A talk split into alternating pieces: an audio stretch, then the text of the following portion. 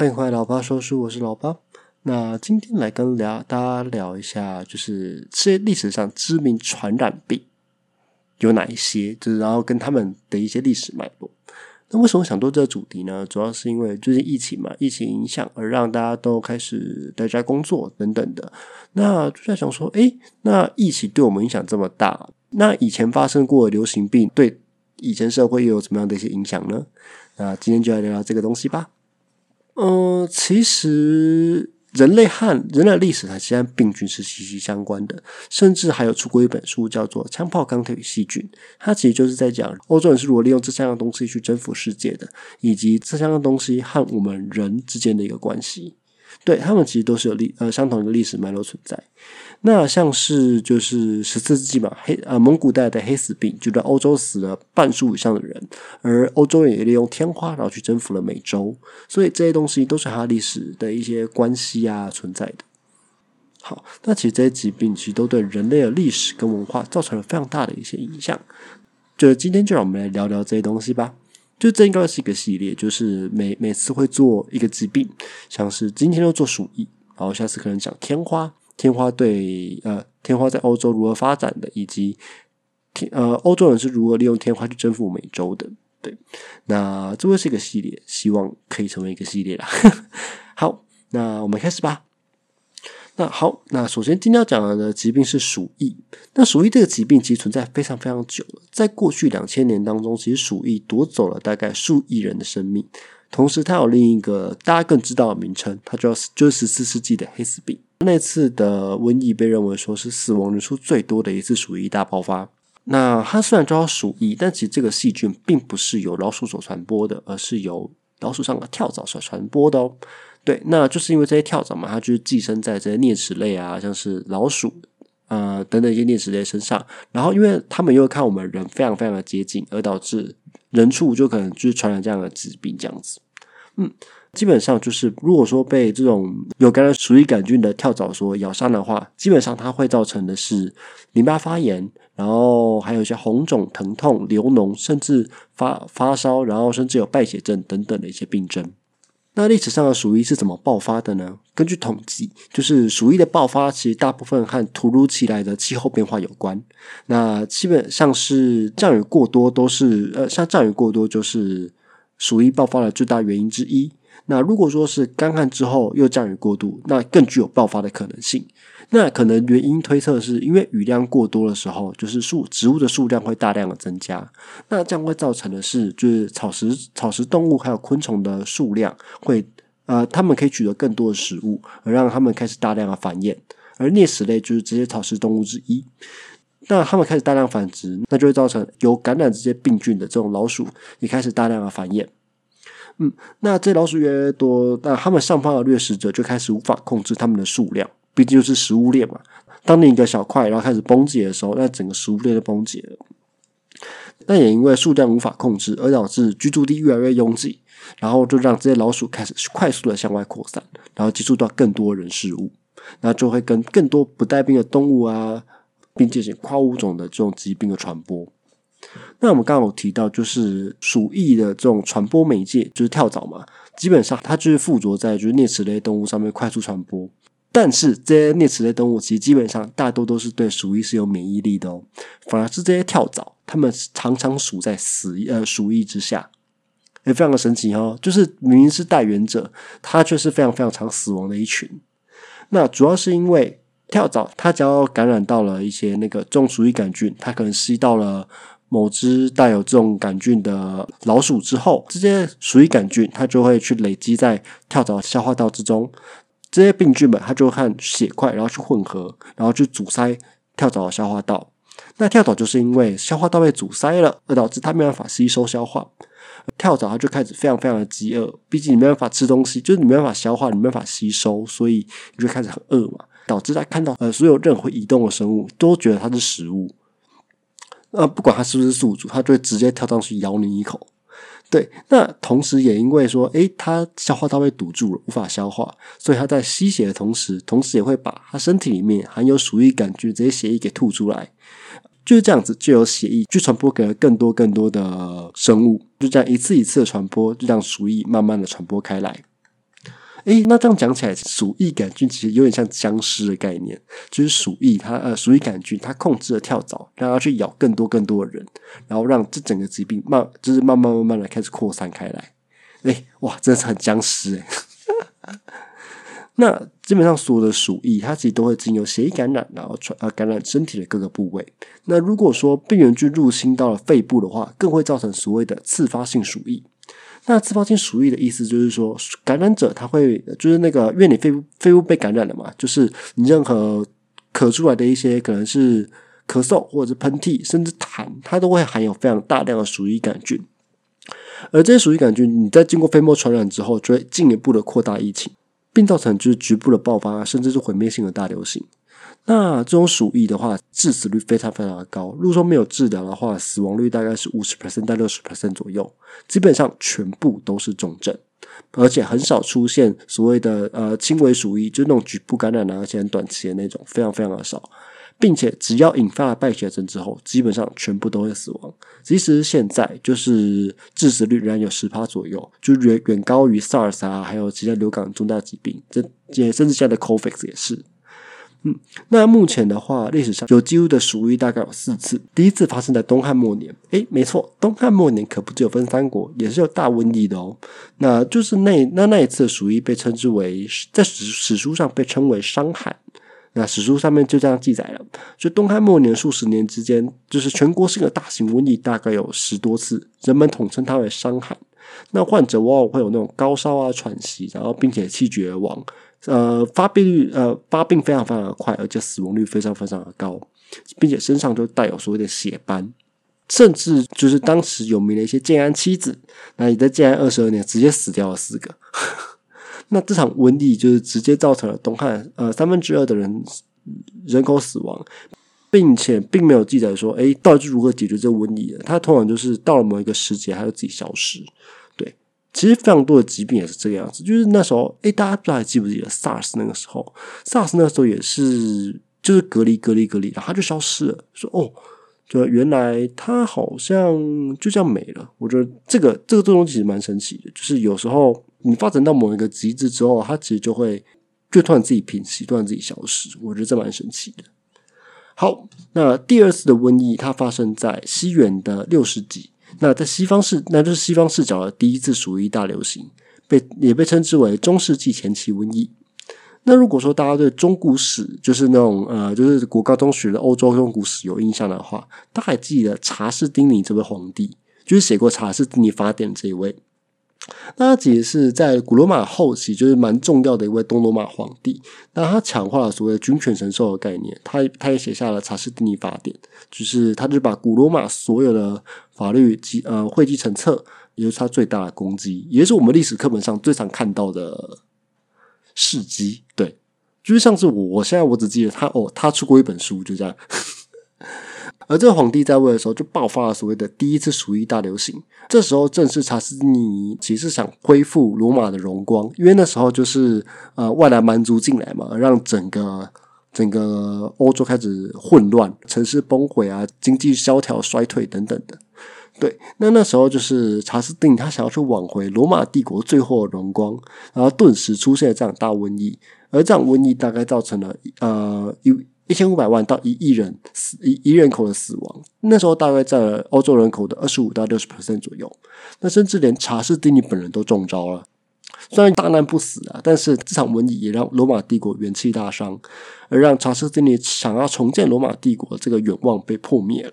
并且不止这些死病哦，当当时还爆发了非常严重的饥荒、地震等等的，而让查士丁尼本人后期对于政治的态度开始略显被动。嗯，而这次在而在东罗马帝国发生的这次鼠疫，并没有持续太久，持续一年之后，疫情就开始慢慢的消退。那之后就零星的在欧洲各地开始爆发，可能是英国、法国其实都有都有相关的病例。那这个其实一直一直延伸，大概我记得到了十二世纪都还有，我记得对，只是中世纪前期瘟疫。那第三次瘟疫就是我们比较熟知的所谓的黑死病，有这么长对。那它其实是从十四世纪一直延一直延续到了十八世纪末十九世纪初。那基本上那时候是从一从一三四七年开始，黑死病在四年之内就导致了欧洲七千五百万呃七千五百万到两亿人的死亡，占当时欧洲人口的三三十到六十 percent 左右。而这次鼠疫有推测，就是和蒙古西征是有关系的。在一三四六年，就是西征的蒙古军队包围了就是黑海的港口克法，那就是那就是在围城嘛。而而而在围城的时候，这个城里面他的生活条件非常非常的差，就是不少士兵都染上了都染上了黑死病，所以说这个这个军队就开始溃败。那在蒙古军人也看，就是你你你你就躲在里面嘛，没关系，我就把尸体直接用投石车投到投到城里面，看你什么时候投降。就原本希呃原本非常兴旺的这个海滨城市，顿时就是在几日之内变成了一个死城。那虽然那个城市里面都挂了，没错，但是基本上疾病仍存，就是疾病还是存在的。它从海路从陆路就开始到了欧洲，并且在短短五年之内，黑死病席卷了欧洲、英国、意大利。等等的地方，他们大概死了一半以上的人口。黑死病顿时成了所谓欧洲呃中世纪欧洲所谓死神的一个象征，让欧洲人平均寿命从四十岁直接降到二十岁左右。呃，而在中古世界欧洲，基本上它的科技跟医学都是由教廷所掌控，它并没有独立的一个发展。哎大家也不要以为就是那个，大大陆从过世纪帝国的话，大家盖修道院，就什么草药学啊，什么僧侣可以帮别人补血之类的东西，大家不要相信这个。就是你修道，你修道士就只是修道士，就是你不会医疗，就是不会医疗，不会因为呃你庸医就是庸医，不会因为你信了上帝你就变神医，不会的。对，所以说那时候就是一样是。乱一一通嘛，举个例子来说好了，就是某个攻读神学的教士，他就发现说，哎，放血可以让人头脑清醒，一身轻松，就是以为自己上帝附体，容光满面，哇，呃，这个这个宣传非常非常厉害，我以为他在卖药的，你知道吗？而贵族们他也就是这样信啊，就让大家一起开始有有样学样开始来放血，就是感冒也放血，痛风也放血，失利也放血，哇，简直比丝丝还好用，完全不怕细菌感染，就是真的是厉害了。那这个风气甚至传到了民间，那最后应该是教皇自己受不了了，所以就是开始禁，开始下令禁止修士。就那时候其实都是修道院的修士去帮别人进行放血的动作，那就是教皇就是下下令说，哎，禁止修士帮人放血，而这个放血的任务就就转到理发师的身上。哎，没错，就是大就是大家常见这个，就是大家常听到的理发师。如果大家有注意过的话，理发店门口的招牌。就是很古早的那种，它就是会有什么那个一个一个螺旋上去的东西，然后它是白色、绿色、白色、红色跟蓝色，然后这样这样交叠上去的。那这个标志其实就其实它各有代表，那个其实就代表放血的服务。所谓红色就是动脉，然后蓝色是静脉，以及白色就是止血用绷带等等的。所以就可以知道，哎，那时候理发师不仅帮人做无副作用组织切除手术，俗称剪头发。然后，并且还，并且还是有放血相关这些服务的哦。那姑且先不论放血有没有效啦，就是中古欧洲人，就是他们不懂麻醉，也没有消毒相关的手段，放血治病不成，当然就是开始开始反倒成了黑死病传播的一个助力。就是你你受伤的伤口，就等于是敞开大门，让让外界病原菌直接冲进你的身体啊！我说，哎，这边把肺，快来，快来，快来！就是放血这个行为，就反而让黑死病传播的越来越严重嘛。那既然看到偏，那就是放血没有效，就是人们就开始就是祈求偏方。诶，所谓偏方治大病，就是用什么用小便洗澡啊，然后吃发霉的糖蜜啊，用屎去敷脓包等等的。就是从现代科学去看，说，诶，就觉得看这这个这是超级可怕的行为，根本作死的行为啊。对，那就是那时候就是医疗。医疗知识的不足，而导致会有这种莫名其妙的偏方对，诶，另外在这边跟大家提个小知识，其实中古欧洲对于洗澡这种日常行为，他们觉得非常危险。对，并且厌恶洗澡的这个风气也是从十四世纪开始的哦。那其实原先欧洲人是很爱洗澡的，在罗马时候，欧洲人超爱干净，甚至还有建立所谓的公共澡堂。对，因为就是大家都知道，罗马有见过浴场这些东西嘛，也有也有拍过相关的这些电影。嗯，那所以说那时候罗马人其实非常非常爱干净，而从黑死病开始横行欧洲之后，导致大量的人口死亡，就有人认为说，哎，问题就出在清洁身体。古代先生说，黑死病是靠水传播的，并且从皮肤上开始进入人体，于是各地的澡堂开始纷纷关闭，也就是也就是大家所说的西方西方世界最臭的时期就此开始。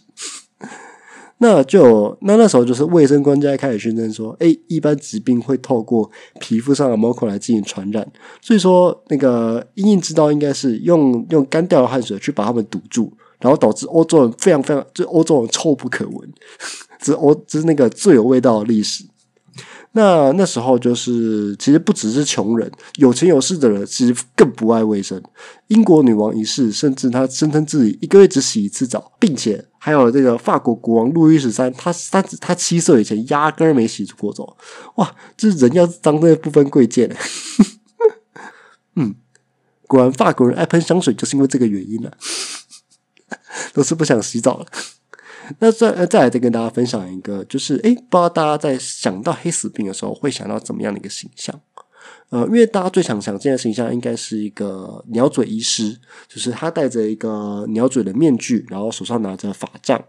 呃，手上拿着长杖之类的。那这个形象其实是疫情，其实在疫情趋缓的十六世纪，一个法国的医生发明了这种鸟嘴面具，才有这种鸟嘴医生的形象哦。那会有这个形象，主要是因为那时候的民间认为说，诶，瘟疫它其实就是它它其实就是鸟类的恶灵产生，只有更凶恶的鸟嘴面具才可以驱赶它们，就是那个同类相斥的感觉，就是我比你凶狠，你就你就要给我跑。对，那医生为了杜绝感染，身上还穿着的就是泡过蜡的衣服啊，头戴黑帽。就戴鸟嘴面具，然后面具里面塞了各种香料，并且手上戴了手套、木棍，那他就成了这种鸟嘴医生的标配。哎，这样讲起来，这个这个面罩也是最早，也是最早发明的口罩之一吧？但是，即使做了这么多防护之后，医学医学技术还有防防防疫相关的意识不足，也还是成了硬伤。医生只能保护自己，但仍然救不回病人。所以，久而久之，这个鸟嘴医生也成了所谓的死亡的代名词。只要你被鸟嘴医生拜访，你就非常有大几率有可能会死掉，因为你中了鼠疫。嗯，那这是基本上就大概跟大家讲解一下黑死病对欧洲造成的一些影响。那它其实也对政治、欧洲政治，甚至到后面的文艺复兴都有造成一定的影响哦。熟读国高中中古史都。应该都知道，说，哎，其实当时欧洲是采所谓的庄园经济，就是有一个领主掌握着农地，那他下面非常多的农奴帮他种植，而这些领主们，他们也有去保护这些农奴的责任，而就这样有一个自给自足的一个社会。诶，大家有没有回想起国高中时被欧洲史支配的恐惧啊？那会变成这样，就是因为就是在那个古罗马崩坏的时候，就是城市崩坏嘛，商业倒退而导致的，而这种自给自足的。生活就需要够多的人手，才可以去维持地主们以及保护庄园的骑士们的生活。所以，今天黑死病进来了，农奴们开始人手开始慢慢的减少，田地也开始荒芜。这是领主们最不想看到的一个情况。因为这些如果说今天土地荒废的话，相关的产权也会失去。那如果说有人再来这块地开垦，他那那个领主们他们也没有理由再去收取税金之类的东西。嗯，所以那时候就开始去开始有一些减轻农民的一些税收，那就是希望农民们愿意就是愿意进来去帮忙耕作种植。但即便是这样子，还是无法去米平就是人力缺乏的一个问题，就而导致非常多破产的一些农庄园主，就是就直接不见踪影了。他就直接把他的一些城堡啊，就只把他庄园直接放掉，就直接投奔军旅或者是加入掠夺的队伍当中。毕竟人嘛，还是混口饭吃的，所以他的土地跟城堡就这样荒废遗弃，而导致中原经济开始慢慢的崩坏。而他土地和城堡就这样开始慢慢被荒废跟遗弃，那这也是中原经济崩坏的其中一个因素哦。而同时也因为劳动力的短缺，一些专业性的工匠他开始要求更高的一些薪水，因为毕竟你没有足够的专业人手来帮你嘛，那我就有资格去跟你谈条件。对，那像在法国北部，就是在瘟疫经历过，呃，像在法国北部，就是在经历过一年的瘟疫之后，在法国的一个圣呃圣欧麦的一个地方，他的纺织工人，他甚至要求了三次的加薪。那在许多行会当中，工匠们也为了去去得到更高的工资，还有更好的劳动劳动环境跟劳动时间，然后去进行了罢工。诶，这个其实是在中古世纪非常非常呃中古世纪这种。呃社会状况固定不变的状况，其实是非常革命性的。这在劳动力缺乏的时候，掌握这些劳动力跟技术就可以当老大。有人开更高的薪水，当然去你那边了，谁理你这惯老板呢？对，那当然下有对策，上面一定有政策。统治者绝对不会坐视不管的。他们做的事情是什么？就是镇压。他们为了去呃，为了为了努力让工资维维持在就是黑死病前的一个水准。英国国王爱德华三世，他在一一三一三四九年，他就直接颁布了一个法令，它叫做一三四九年王室条款。它是英国历史上第一第一部全国性的劳工法。它要求就是人人都要拿跟一三四七年时一模一样的工资，然后去工作。如果说拒绝工作，或者是跟老板要求加薪，甚至是你没有给我，甚至是因为拿不到更高的薪水而离开工作的话，都会受到惩罚。哇，真的是政府自己下来当惯老板的一个概念呢。可想而知，就是这些劳工阶级，其实在中世纪的作用其实非常非常的大，就是因为这么大。上面统治者们才要去想办法，想要去颁布法令，然后去规范下面这些人。那这这其实就跟古罗马其实是有奴奴隶经济撑起来，其实是一样的。那这个奴隶经济，我们之后有空来聊。嗯，那甚至在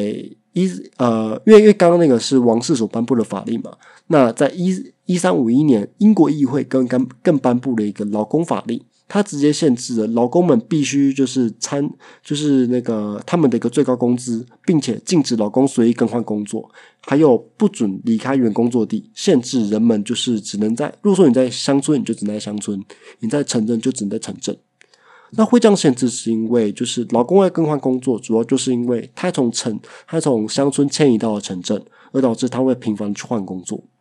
那就是因为这种劳工法而去。对这些迁徙行为去进行了规范，并进行集中处理，然后想办法去让就是劳工们，就是他们还是回去做他们该做的事情，这样子。嗯，那当然也因为这种不公平的待遇，而导致一三八一年所发生的所谓的劳工呃劳劳工的武装革命。那这个就是后话了，这个之后我们有空再开一期来讲。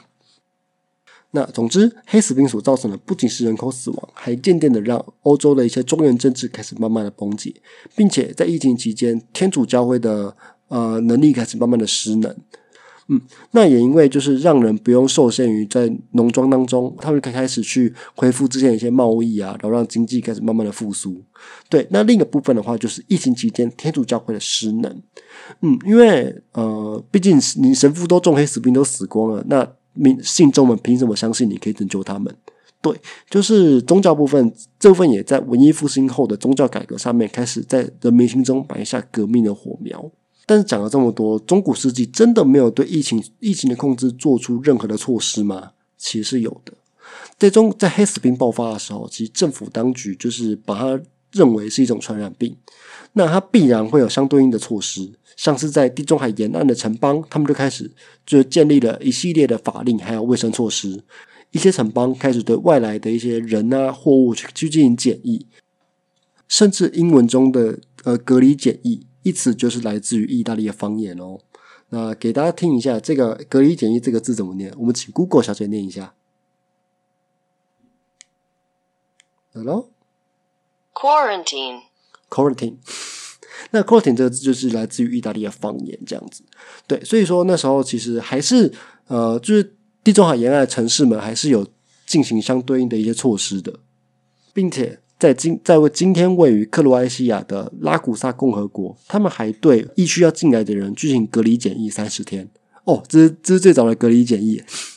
并且在一一三七七年延长到了四十天。随后，马赛、威尼斯等城邦也开始慢慢的跟进。同时，他们也盖了非常多隔离医院来收容这些病人，而这医院被称之为疫病所。除了刚刚讲到的检疫之外，意大利也奠定了法律，然后去聘呃，然后去聘用专业人员，然后去改善这整个城市的一些公共卫生，去去除一些脏物啊，也要呃防止监狱过度拥挤，以及规定尸体埋葬规则等等的，并聘请医师去检查治疗一些病人。那这些预防黑死病的措施，也成为日后现代国家公共卫生的一些滥觞跟开端。那从这边可以看见，其实那时候防疫观念还是存在的。那基本上我们前面所讲的过度放大，就只是我们现在医学认为荒谬的一个部分。但其实他们在工位上面还是有相对应的一些概念的。像我们现在强调的社交距离，室内一点五公尺，户外一公尺；而在十六世纪，它则是一根拐杖的一个距离。那时候米兰主教就规定说，诶，神职人员必须随身佩戴的拐杖，神父与信徒之间必须有一个一个拐杖的一个距离。哦，就有种你不要靠近我啊的一的一种既视感，就是大家大家有大家有点距离，就是保护你保护我。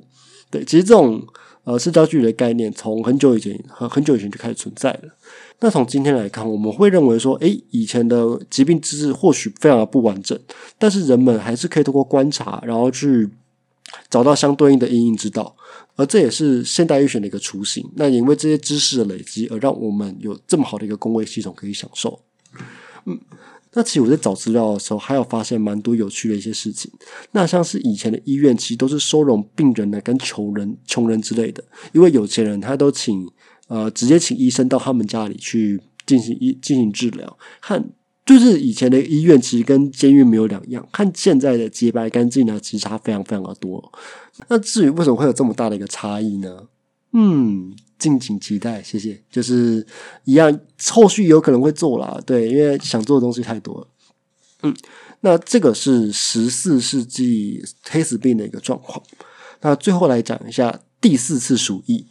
也最发生在版近代了，就是十九世纪中国云南省，但那时候就发发生了大规模的鼠疫，在一八九四年，它在广东爆发，那并且在广东城十日之内开始在全城开始蔓延，并传传到了香港跟广州，那那时候香港跟广州就开始。就是那个成为了就是流行病的一个中心，而这次流行病也是传播的最快速的一次，因为那时候其实全球的一个贸易已经开始建立起来，那这那鼠疫也就跟着这些贸易线开始传到了全世界。嗯，从中国云南开始开始蔓延，开始蔓延到了印度、旧金山，甚至到甚至波及到了非洲跟欧洲，仅仅十年就传到了七十七个港口跟六十个国家，全球死亡人口超过了数千万。在十九世纪的时候，其实微生物领域开始慢慢的发展。那时候已经有力量可以去找到病因到底在哪一边。那像是在华南鼠疫爆发的那一年，就是瑞士裔的亚历山大·耶尔森，他就抵达香港，他想要去调查说，诶，鼠疫到底是呃，它的病因到底在哪里之类的。而就你要研究，要有 sample 嘛？那 sample 从哪里来呢？当然，当然从停尸间呢，尸体上绝对会有这些细菌的。但一开始，就是耶尔森并不被允许去进入这个停尸间，所以他利用贿赂的方式去贿赂了英国的水手，然后才混进了停尸间当中。呃，就是混进了停尸间停尸间当中几分钟，而就是这几分钟，让耶尔森用无菌针去从体呃尸体上面抽取了一些液体，然后带回去分析。那回去之后，他在显微镜下发现了一种杆状细菌，随后他便把这个杆状细菌接种到了健康的豚鼠身上。呃，抵监之后接种这些病菌的豚鼠全部都死掉了，并且在尸体上检查到了一样的菌落，所以他断言说：“哎，毫无疑问，这个就是造成瘟疫的一个微生物致病菌。”他就以叶尔森的名字命名，它叫叶尔森氏菌。那在发现叶尔森氏菌之后，他就和法国军医路易西蒙去那个发现说：“哎，这个病菌它是。”它是会从老鼠和人之间开始互相传染的，并且在一一八九六年，黑死病即将要席卷印度时，俄国的科学家然后研发出了呃鼠疫的疫苗，并马上投入了使用，拯救了上千万呃成千上万的患者。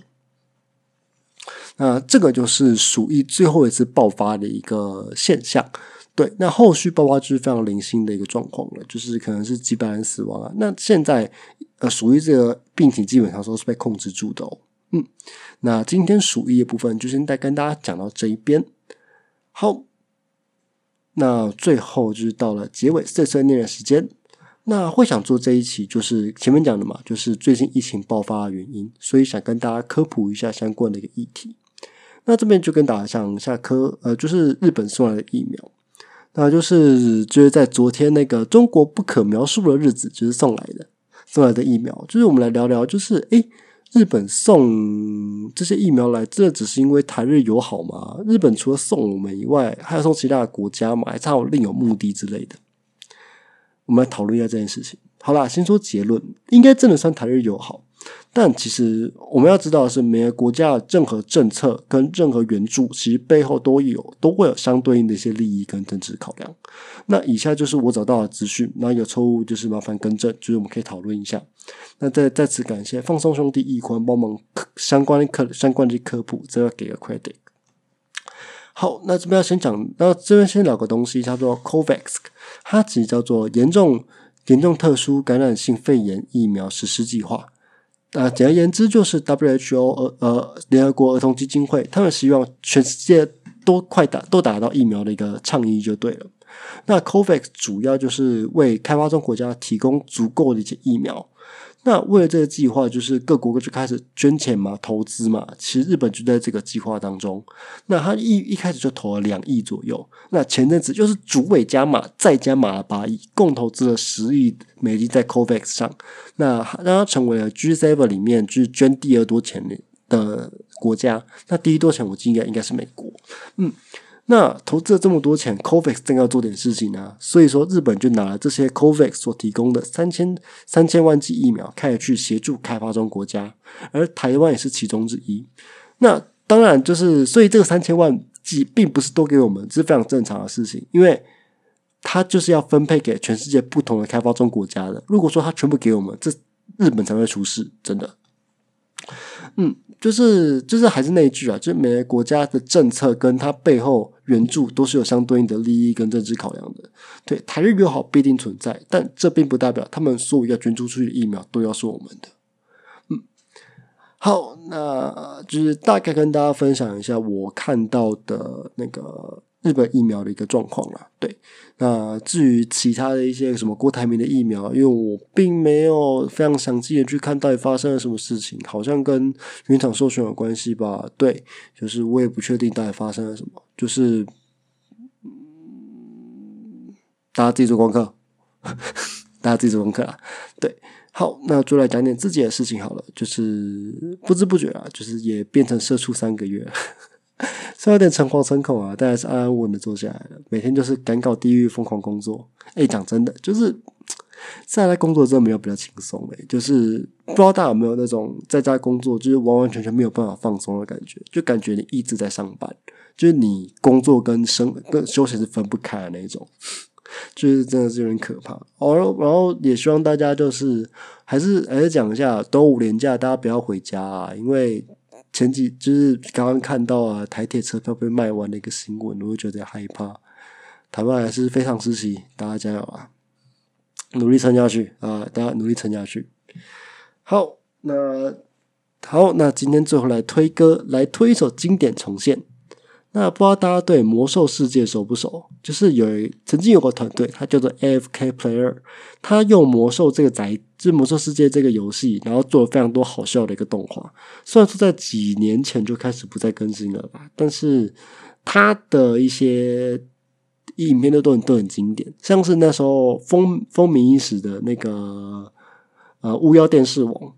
巫妖电视网 就很有，就就就很有趣。那那时候其实国高中的时候，因为那时候没有钱去玩魔兽世界嘛，就只能看他们的影片过干瘾。对，那他那他们就有和一个歌一个歌唱团体合作，他叫告野家。那前那这几年前，他们有做出一首叫做《算了吧，虚空雷神兽》，他就他就一首在描写机器人的一首歌。就是前几天，他们又开，他们又试出了重制版。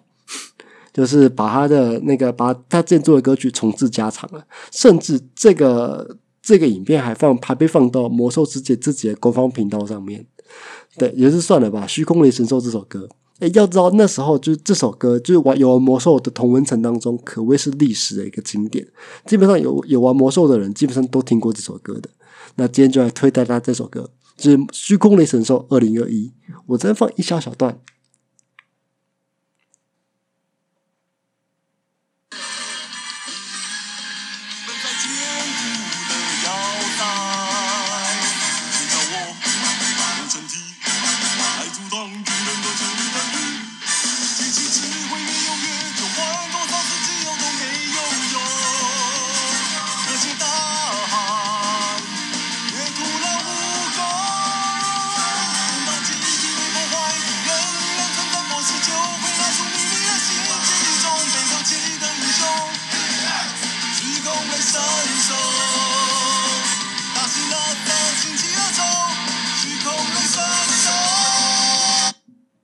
大概是这个样子，就是我我只播一小段了，就是希望没有版权问题。但是我就觉得这首歌超好笑啊！这是我自己的童年经验。那就稍微推一下大家，小小推一下这首歌，我觉得真的很棒，就是非常的热血。那这个团队也其实也推出了非常多脍炙人口的魔兽相关歌曲。那大家有空的话，也可以去 AFK Player 那的影片那边去稍微看一下。很多有趣的一些影片都在那一边，我也是因为他们的影片才入坑魔兽世界的。对我很喜欢他们。好，那今天就差不多录到这边啦。想分享也分享完了。那这个基本上会是一个系列，下一集、下下集啊，就是呃，这个系列下一集应该会做天花。我下一班想录的应该是爱迪生跟那个特斯拉的电流大战，他们之间的一些情欲纠葛，对。好，今天差不多到这边，我是老八，我们下次再见，拜拜。